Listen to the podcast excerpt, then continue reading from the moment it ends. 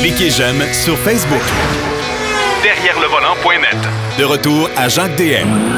Ça fait longtemps qu'on lui a pas parlé. Philippe Brasseur, rédacteur en chef et propriétaire du magazine Pôle Position, qui est toujours la référence en sport automobile. Si vous voulez savoir ce qui se passe, et je vous invite d'ailleurs à aller sur le site web poleposition.ca. Euh, moi, je peux vous dire qu'on n'a rien à envier avec, euh, avec notre ami Philippe sur les nouvelles concernant le sport auto, particulièrement en Formule 1. Et c'est pour ça qu'on l'a invité cette semaine euh, pour nous parler de cette nouvelle saison 2022 qui commence le 20 mars prochain. Quand même, c'est dans pas long. Mais en plus, en plus, depuis cette situation politique particulière, c'est-à-dire la Russie qui a envahi euh, L'Ukraine, eh ben, il euh, y a bien des choses qui se sont passées dans les dix derniers jours. Et c'est sans compter également l'arrivée peut-être de Michael Andretti et de son papa en Formule 1. Ça fait pas mal de choses à jaser. Alors, c'est pour ça que je l'ai invité. Philippe Brasseur, mes hommages. Oui, salut Jacques, bonjour. Bon, écoute, euh, saison de Formule 1 qui va commencer bientôt. Avant de, parler du plateau de, de, Formule 1 pour la saison 2022, une nouvelle voiture et compagnie, il y a quand même des situations qui ont bougé dans les euh, derniers jours, euh, justement concernant la, situation de l'Ukraine versus euh, l'URSS. On sait pas l'URSS, mais la Russie. Et on sait que d'entrée de jeu, il y avait un commanditaire chez AS, un commanditaire russe, et qu'il y a un pilote russe aussi chez AS. Oui, absolument, Jacques. C'est vrai que ça a fait beaucoup parler parce que c'est un petit peu la pointe de l'iceberg, la présence de Nikita Mazepin euh, au sein de l'écurie Haas de Formule 1, l'écurie de Gene Haas, qui est une écurie américaine, puis commanditée par Ural Kali. Alors, Ural Kali, c'est une entreprise russe qui sont spécialisées en production de potasse. Euh, donc, et surtout les dirigeants d'Ural Kali, les principaux dirigeants, ben, il y a entre autres le père de Nikita Mazepin, Dimitri Mazepin. Puis c'est pas anodin, Jacques Ural-Kali, parce que c'est pas comme n'importe quelle entreprise russe, c'est vraiment une entreprise dont les hauts dirigeants sont des proches de Vladimir Poutine. Donc c'est un petit peu euh, compliqué, on va dire comme ça, l'idée de pouvoir garder Ural-Kali. As, lors du dernier jour des essais à Barcelone, ont déjà enlevé le, nom Ural-Kali sur la voiture. Et puis là, maintenant, on a la FIA qui a donc annoncé qu'on ne bannit pas les pilotes russes des disciplines de sport automobile, mais par contre, ils ne pourront pas afficher leurs couleurs. Donc, des compagnies comme Ural-Kali ne pourront pas apparaître en Formule 1 sur les, les, monoplaces AS cette saison. Mais c'est quand même un trou financier important, là, Philippe. Là. On s'entend que c'était le commanditaire principal de l'équipe. Oui, absolument. Le commanditaire, et c'est vrai qu'il y avait notamment des visions de la part du, du père, euh, Dimitri Mazepin, de peut-être même acheter l'écurie parce qu'on sait que Gene Haas, euh, l'aventure Formule 1, Gene Haas, il a beaucoup de succès en NASCAR en partenariat avec Tony Stewart dans une écurie de NASCAR Cup et Xfinity, mais beaucoup moins en Formule 1. On se souvient que l'écurie Haas a notamment fini dernière euh, l'année dernière en Formule 1 au championnat constructeur. Donc c'est vrai que oui, c'est un trou financier. La question qui se pose, Jacques, et c'est là où justement il faut toujours se dire qu'en Formule 1, l'aspect financier est important. Donc ça veut dire aussi beaucoup de juristes, beaucoup d'avocats. On sait que Oral Kali a déjà payé si ce n'est pas la totalité, au moins une partie de la commandite 2022. Donc, je dirais financièrement, l'écurie Haas elle est capable de fonctionner même sans ce commanditaire-là. Puis maintenant, la question de savoir est-ce qu'il faut rembourser ou pas Ural-Kali, de toute façon, pour l'instant, c'est impossible puisqu'on ne peut pas transiger euh, des fonds internationaux vers la Russie ou depuis la Russie pour l'instant. Donc, je dirais que pour le moment, Haas va bénéficier de cet argent-là. Maintenant, qu'est-ce que ça veut dire à long terme? Ça, on ne le sait pas. On ne sait même pas si Nikita Mazepin va pouvoir disputer le championnat du monde de Formule 1. On sait qu'il y en a beaucoup le tasser un petit peu suite à euh, tout ce qui arrive présentement. Et c'est vrai que ce serait un petit peu de mauvais goût d'avoir un pilote russe, surtout un pilote dont la famille est aussi proche du pouvoir russe, qui soit sur la grille de départ en Formule 1 cette année-ci.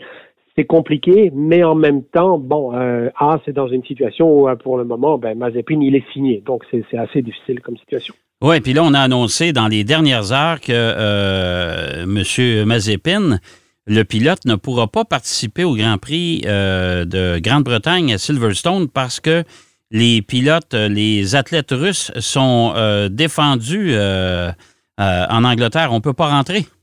Oui, absolument. C'est-à-dire que les autres fédérations nationales, comme par exemple la SN ici au Canada, se sont pour l'instant alignées sur la décision de la Fédération internationale, ce qui est somme toute extrêmement logique.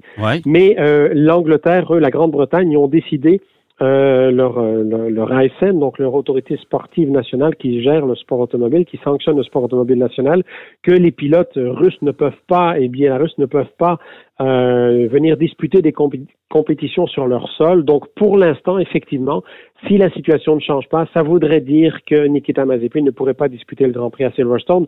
Sauf que c'est une course qui a lieu à l'été, donc on ne sait pas encore ce qui va arriver à ce moment-là.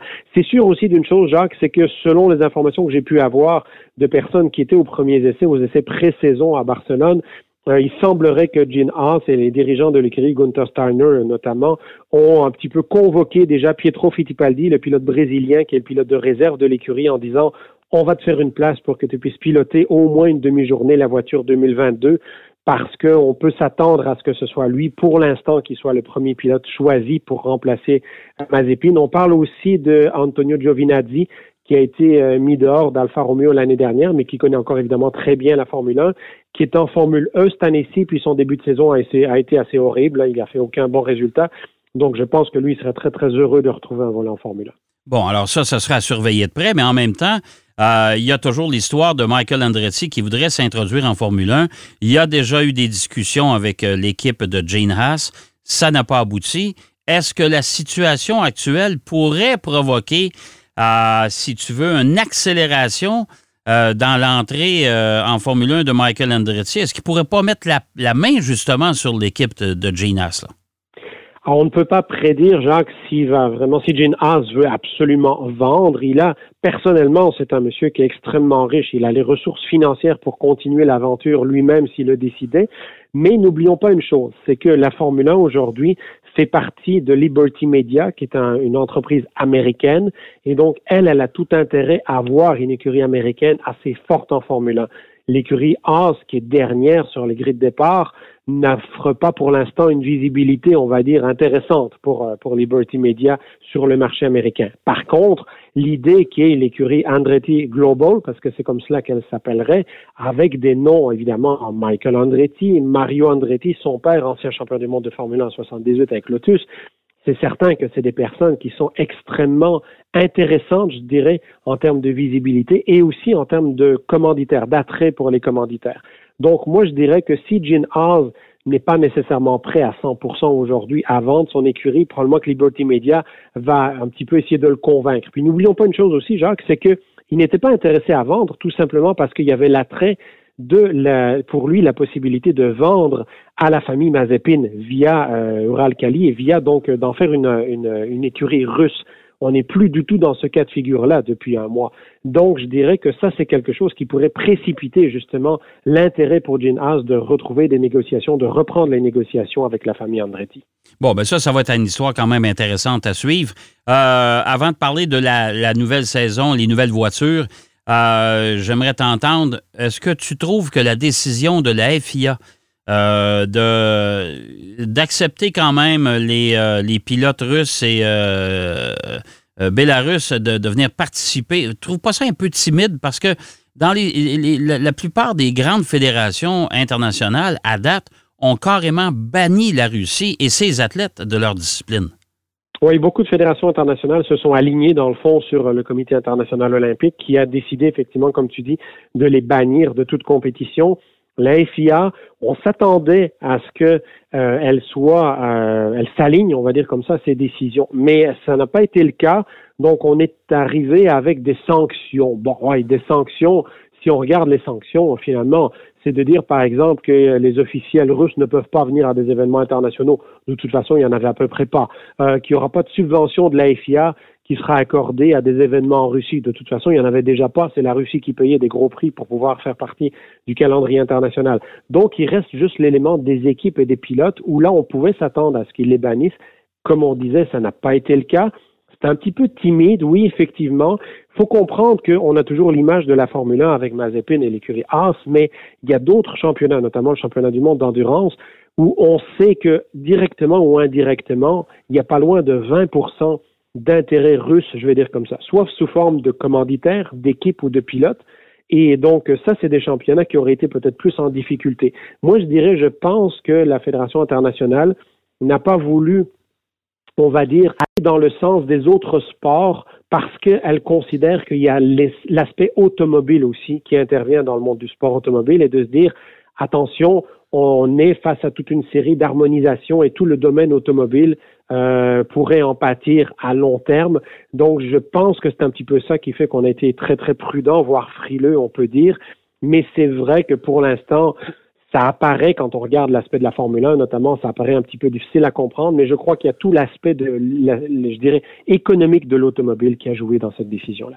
Ouais, puis euh, dans, le cas de, de, Mazepin pour Silverstone, euh, on s'entend que c'est ce n'est qu'un début. Il y a peut-être d'autres euh, d'autres pays comme la France avec le Grand Prix de F1 qui va peut-être dire nous non plus, on n'accepte pas de, de pilotes russes chez nous et ça va peut-être faire boule de neige. On ne sait pas. Là. Ça veut dire que Mazepin il est euh, pas sur un siège éjectable, mais euh, disons qu'il est dans l'arrière-rangée, pas loin de la porte de sortie. Là. Oui, tout à fait. Puis il ne faut pas se le cacher aussi que sportivement, il n'a pas démontré qu'il méritait sa place en Formule 1 l'année dernière.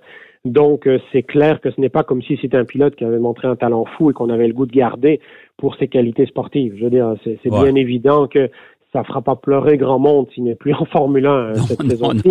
Donc, euh, c'est clair que, d'autant plus qu'on entend dire que, bon, si, c'est un pilote comme Antonio Giovinazzi, je pense que beaucoup de monde va être content en Italie parce qu'ils n'ont plus de pilote de Formule 1 pour l'instant. Si c'est Michael Andretti qui reprend ça et qui l'amène, on entend parler Colton Herta, qui est un jeune pilote américain euh, bourré de talent, euh, et donc, c'est certain que ça va avoir un impact euh, sportif et médiatique plus important que Nikita Mazepin.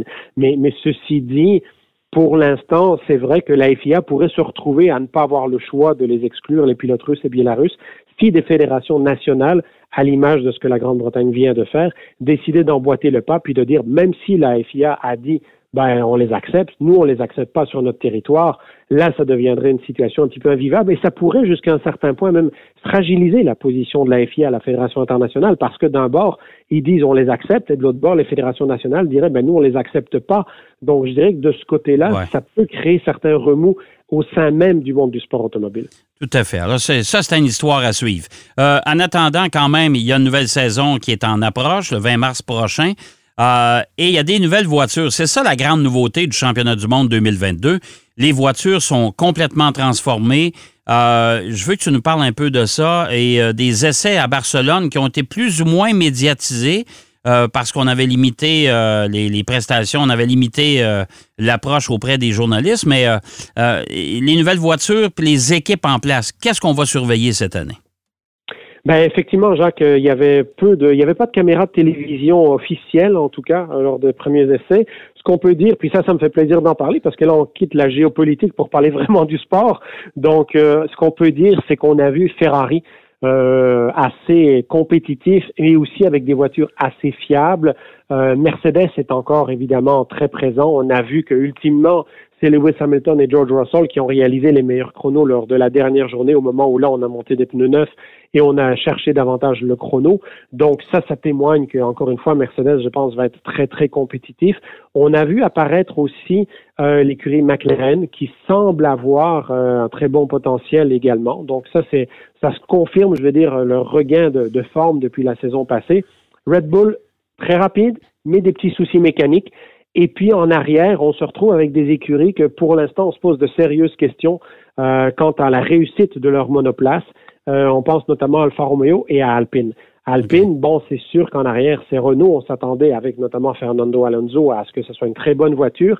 Et là, on voit qu'ils ont beaucoup de soucis avec cette voiture-là parce que, Jacques, juste un exemple par rapport notamment aux Ferrari et aux Haas qui ne sont pas les meilleures voitures au monde, mais qui disposent du moteur Ferrari, eh bien, les Alpines étaient à Barcelone, sur la longue ligne droite à Barcelone, elles étaient 29 km heure plus lentes que les Ferrari. Oh, c'est beaucoup ça. Ça, ça veut dire une voiture qui est à 330 km heure et une autre à 300 km heure. C'est énorme en Formule 1. C'est tout simplement énorme. Et donc, c'est vrai qu'il y a beaucoup de travail au niveau d'Alpine. Et d'Alfa Romeo aussi. Alfa Romeo, pourtant, il dispose d'un moteur Ferrari. Ça semblait pas être un très, très gros succès mais je dirais que et puis il y a Aston Martin, l'écurie de Lance Stroll. Aston Martin, pour l'instant, ce qu'on a vu, c'est qu'ils ont manqué une demi-journée d'essai complète parce qu'ils avaient des soucis mécaniques sur la voiture. Donc, je dirais que la voiture semble relativement euh, véloce, mais la fiabilité n'est pas encore au rendez-vous apparemment. Bon, puis pourtant, ils sont euh, propulsés par des moteurs Mercedes. C'est quand même surprenant. Il y a Williams, il y a Williams, qui est autre écurie euh, motorisée Mercedes semble avoir réalisé de très bons résultats, donc ça, c'est prometteur. Bon, ben ça, ça va faire du bien à Williams parce que depuis le temps qu'ils sont dans le cave, là, il est peut-être temps qu'ils sortent du, du trou noir, c'est le cas de le dire. Euh, là, le, le, prochain Grand Prix, euh, il est important. Euh, on commence pas en Australie, contrairement à la tradition depuis tellement longtemps. C'est assez particulier, ça aussi, là. Oui, ben effectivement, mais c'est sûr que l'Australie est un petit peu la situation du Canada. Il y a eu deux années d'annulation à cause des restrictions gouvernementales liées au COVID, et donc on est moins dans une situation où on peut vraiment imposer ces dates, je dirais. Mm-hmm. Donc effectivement, il y aura d'abord Bahreïn et puis l'Arabie Saoudite qui vont se succéder à une semaine d'intervalle, 20 mars Bahreïn, 27 mars l'Arabie Saoudite. Euh, avant d'aller en Australie euh, au début du mois d'avril. Donc, c'est sûr que là, après, on va revenir à un ordre un peu logique avec Imola à la fin avril, mais il y aura aussi début mai le Grand Prix de Miami, qui va être la grande nouveauté du printemps, bien entendu, au niveau du calendrier de la F1. Bon, ben ça, on va surveiller ça de près. Alors, pour les gens qui s'intéressent, euh, puis je sais qu'il y en a beaucoup, beaucoup, beaucoup, beaucoup. Alors, si vous voulez avoir tout votre guide Formule 1 2022, saison 2022, moi, je vous invite à aller visiter le site poleposition.ca et de commander votre exemplaire du, euh, du magazine La prochaine édition avec la magnifique Ferrari en page couverture. Oui, effectivement, ben, poleposition.ca, promo 2022, si les gens veulent aller directement sur cette page-là pour commander, oui, tout à fait. Puis euh, c'est une promotion où on offre aux gens de payer les taxes et les frais d'envoi pour recevoir leur copie. Puis c'est vrai qu'on a voulu surtout aussi qu'il n'y ait pas juste de l'actualité, il y a encore euh, beaucoup d'historique, notamment les personnes vont pouvoir découvrir la carrière de Niki Loda en 25 images marquantes ou un hommage que mon collègue René Fagnan a fait sur Frank Williams. On parlait de l'écurie Williams tout à l'heure. Frank Williams, qui n'est plus là aujourd'hui, l'écurie Williams quand même, qui a d'autres investisseurs, d'autres propriétaires et qui revient un petit peu plus. Ça, ça fait plaisir parce que c'est ça fait partie de l'histoire, Jacques, de, la Formule 1 et du sport automobile. Donc, c'est vrai que c'est un, ce sont des éléments qu'on parle dans pole position, mais je dirais qu'en tant que passionné de sport automobile en général, c'est quand même des noms qu'on connaît depuis toujours. Alors, allez commander votre exemplaire et c'est votre guide que vous allez conserver avec vous toute la saison. Merci beaucoup, mon cher Philippe. Poleposition.ca, allez là-dessus, allez commander votre exemplaire.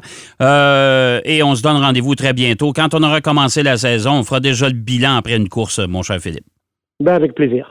Philippe Brasseur, magazine Pôle Position, rédacteur en chef et éditeur du magazine. Euh, le guide 2022 de la F1 est déjà euh, va sortir. Je vous invite à aller commander votre exemplaire. On va aller faire une pause. Au retour de la pause, Marc Bouchard nous présente son essai de la semaine. Derrière le volant.